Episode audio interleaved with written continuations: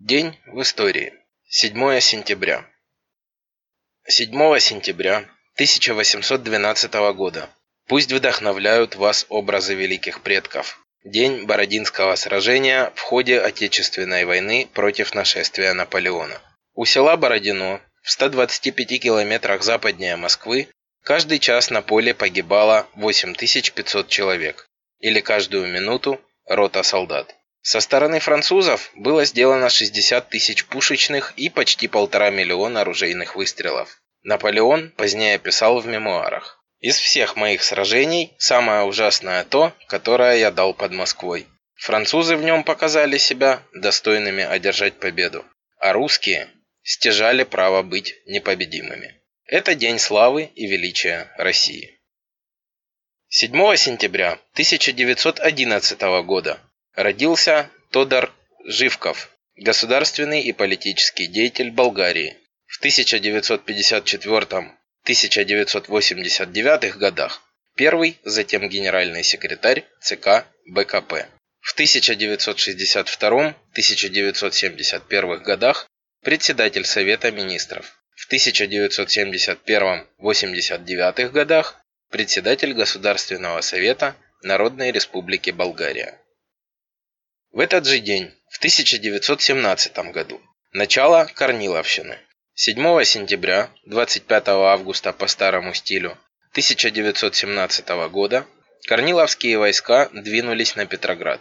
Под предлогом предупреждения возможного выступления большевиков Корнилов посылает в Петроград 3-й кавалерийский корпус генерала Крымова и знаменитую дикую дивизию, требуя отставки министров.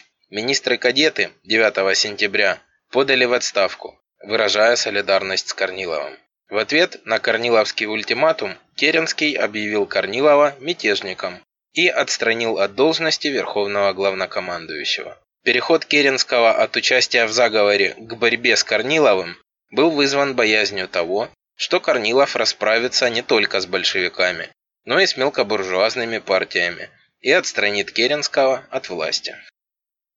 В этот же день, в 1917 году, вместо закрытого Временным правительством Центрального органа РСДРПб газеты «Пролетарий» вышел первый номер газеты «Рабочий». В этот же день, в 1918 году, Президиум в ЦИК принимает постановление о слиянии Петроградского телеграфного агентства и Бюро печати при ВЦИК. Президиум постановляет что новое учреждение должно называться Российским телеграфным агентством при Всероссийском Центральном Исполнительном Комитете. Сокращенное название – РОСТА. РОСТА становится Центральным советским информационным органом для всей Российской Социалистической Федеративной Советской Республики. Как информационный орган Союзной Республики РСФСР РОСТА просуществует до 1935 года. 7 сентября 1918 года Всероссийский Центральный Исполнительный Комитет Советов и Совет Народных Комиссаров принял постановление о слиянии Петроградского телеграфного агентства и Бюро печати при Всероссийском Центральном Исполнительном Комитете Советов. Новое агентство получило название Российского телеграфного агентства «Роста» при Всероссийском Центральном Исполнительном Комитете. В 1904 году Три министерства Российской империи, финансов, внутренних и иностранных дел выступили с инициативой создания первого в России официального информационного агентства. Министр финансов Коковцев в письме на имя министра иностранных дел отмечал назревшую потребность в независимом телеграфном обмене с заграницей и в широкой постановке внутренней торговой осведомленности указывая на особое значение этого для формирования должного образа России за ее пределами. Летом того же года проект образования Санкт-Петербургского телеграфного агентства был утвержден императором Николаем II. С момента основания Санкт-Петербургское телеграфное агентство состояло в видении Министерства финансов России и субсидировалось им.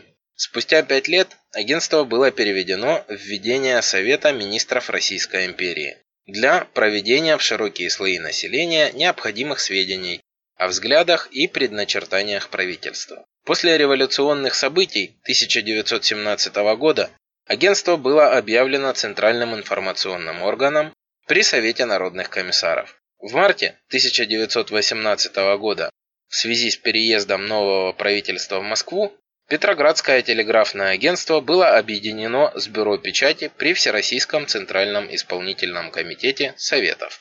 С сентября оно стало именоваться Российским телеграфным агентством, а также получило телеграфный адрес Москва, Вестник, на который со всех концов страны стали поступать телеграммы. В годы установления советской власти Российское телеграфное агентство являлось крупной издательской организацией.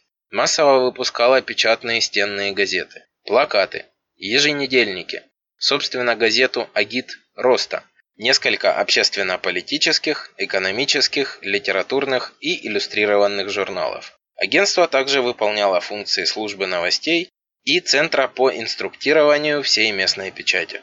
При агентстве была открыта первая в стране школа журналистики. В годы военной интервенции и гражданской войны в России возникла яркая форма наглядной агитационной работы агентства – «Окна роста» – серия плакатов на злободневные темы.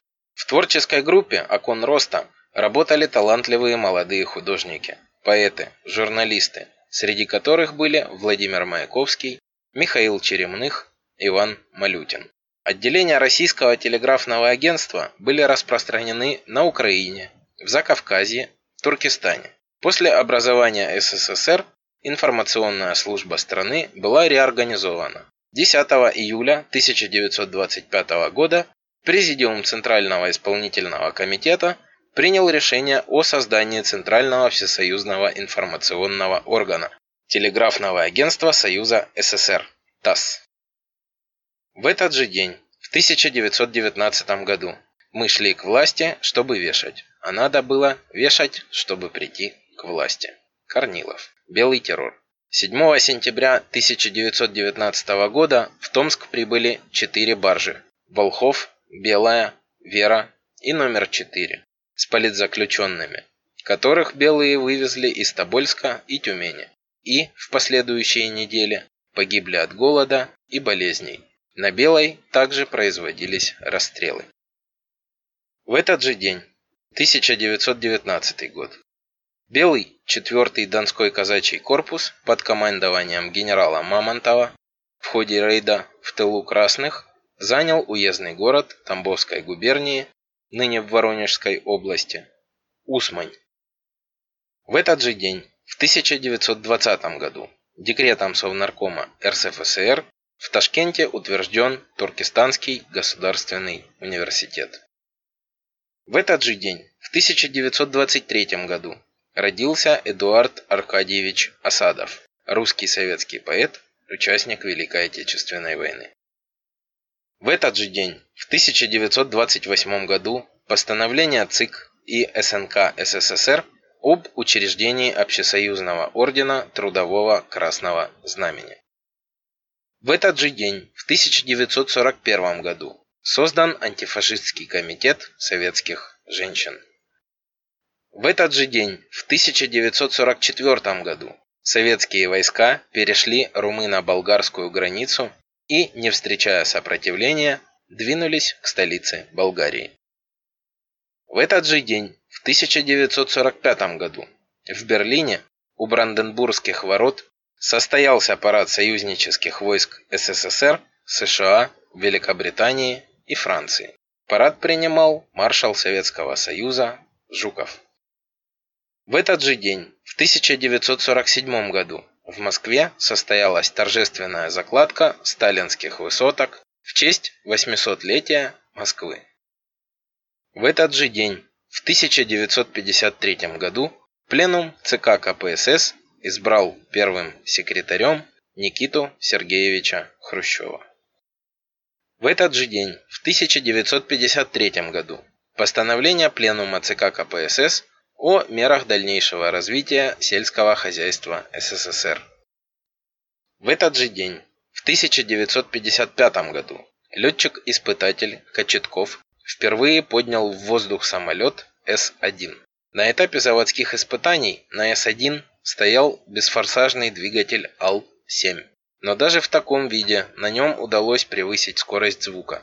В марте 1956 года на машину установили штатный АЛ-7Ф с форсажной камерой. И полеты продолжили по полной программе. 24 июня во время воздушного парада в Тушино С-1 впервые продемонстрировали публике в воздухе. На этапе заводских испытаний достигли скорости 2070 км в час, что было значительно выше заданных ВВС показателей. Резкий прирост максимальной скорости по сравнению с предыдущим поколением машин, в частности МиГ-19, давал заказчику повод думать о достойном ответе на американский вызов в лице истребителей сотой серии F-101, F-102, F-104. Вскоре вышло постановление правительства, по которому С-1 под обозначением Су-7 было решено запустить в серию. Всего было создано 1847 самолетов Су-7 всех модификаций, из которых 691 самолет был поставлен на экспорт в 9 странах мира. В этот же день, в 1960 году, умер Вильгельм Пик, немецкий коммунист, один из основателей германской компартии, выдающийся деятель Коминтерна, соучредитель социалистической единой партии Германии, президент Германской демократической республики в 49-60-х годах. В этот же день, в 1967 году, подписание в Будапеште договора о дружбе, сотрудничестве и взаимной помощи между СССР и Венгерской Народной Республикой.